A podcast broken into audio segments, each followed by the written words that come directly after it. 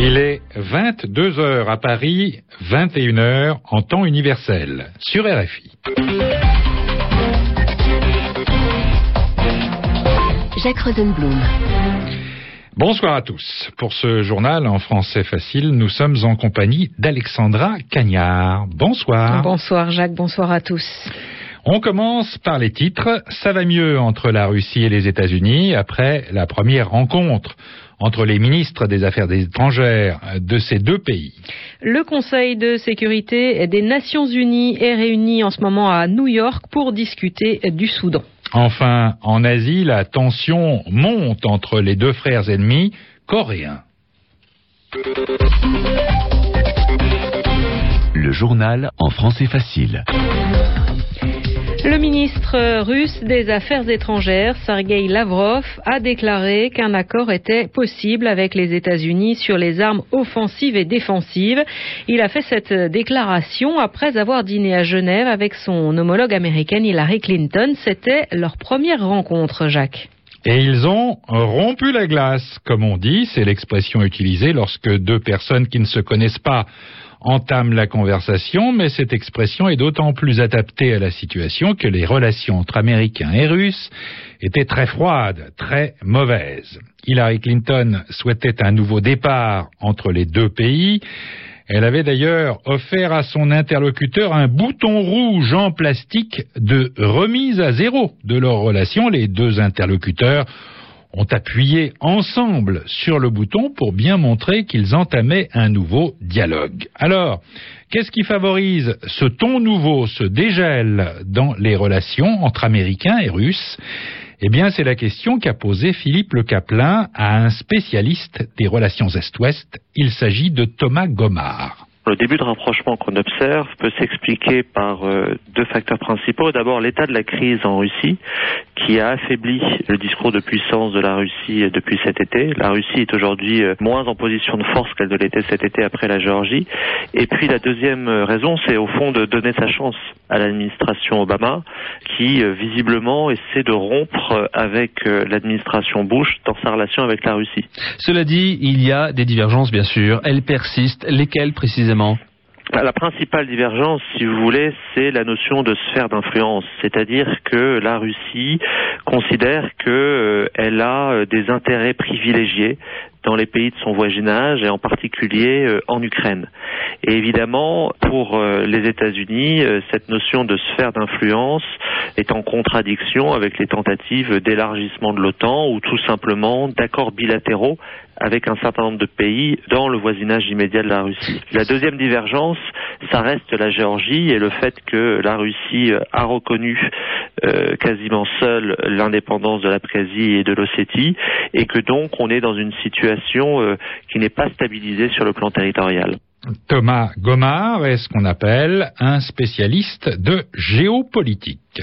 Le Maroc a rompu aujourd'hui ses relations diplomatiques avec l'Iran. Oui, la rupture des relations diplomatiques, Alexandra, eh bien c'est une sorte de divorce entre deux pays. C'est comme si je vous disais que je ne vous parle plus. Et eh bien c'est ce qu'a fait le Maroc euh, avec l'Iran. Rabat veut ainsi protester contre des déclarations officielles et répétées qui ont été faites à Téhéran, des déclarations mettant en cause la souveraineté du royaume de Bahreïn. Il s'agit d'un petit État indépendant situé sur le golfe arabo-persique en face de l'Iran. Il serait sans doute trop long d'expliquer ici et maintenant les tenants et les aboutissants, autrement dit les querelles autour de cette question épineuse autant que compliquée.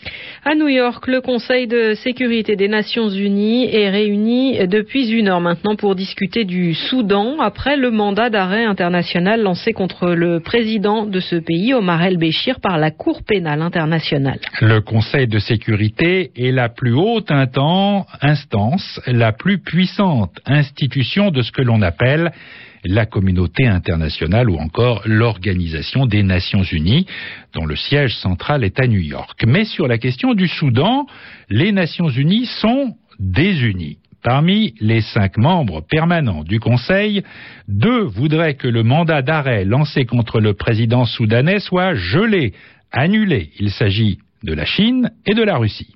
Parmi les membres non permanents du Conseil, ceux qui représentent l'Afrique et le monde arabe sont également sur la même position. C'est d'ailleurs la position, l'avis, l'opinion du Soudan lui-même.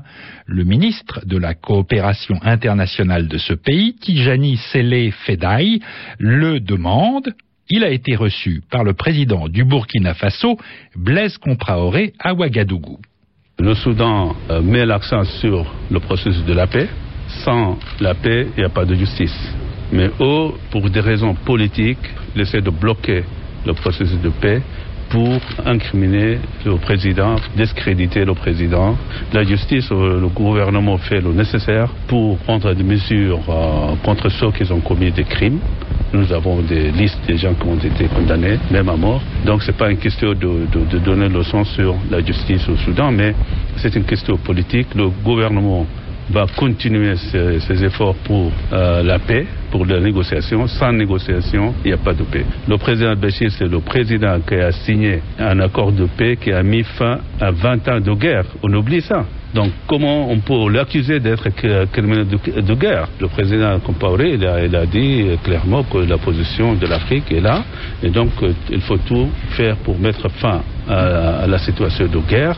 Le ministre de la coopération internationale du Soudan était interrogé par notre correspondant au Burkina Faso, Alpha Bari.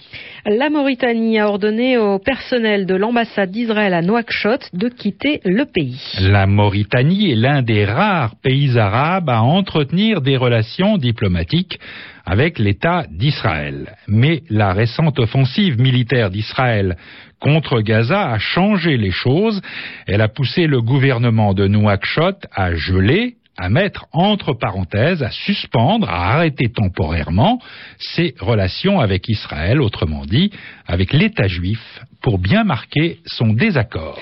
La tension monte entre la Corée du Nord et la Corée du Sud. Hier soir, le régime communiste de Pyongyang a fait planer des lourdes menaces sur la sécurité des transports aériens de Séoul, son voisin du Sud. Les deux frères ennemis coréens sont en effet à nouveau à couteau tiré, c'est-à-dire très fâchés l'un contre l'autre.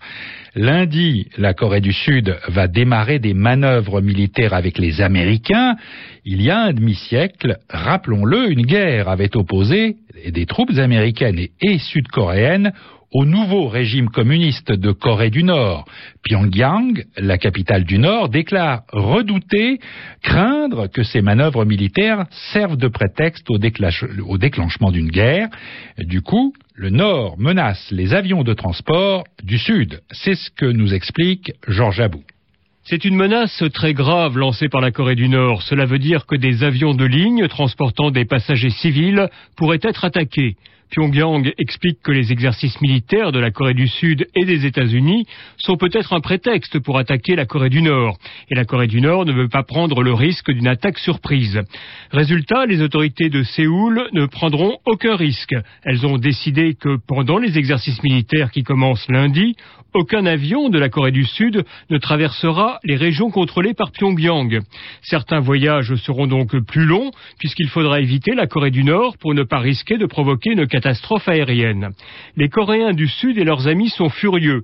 Les règles internationales ne sont pas respectées et cette menace contre les passagers est inhumaine, disent les autorités de Séoul. Les Américains disent que cette attitude ne va pas arranger la situation. Surtout que depuis quelques semaines, la Corée du Nord menace aussi de tester un nouveau missile. C'est un engin qui, selon Washington, pourrait atteindre l'État américain de l'Alaska et beaucoup de gens pensent qu'en ce moment, avec toutes ces provocations, c'est la nouvelle administration américaine qui est testée par la Corée du Nord. Merci Georges Abou. Le nouveau Premier ministre du Zimbabwe a été victime d'un accident de la route. Morgan Tsvangirai était le chef de l'opposition au régime du président Robert Mugabe.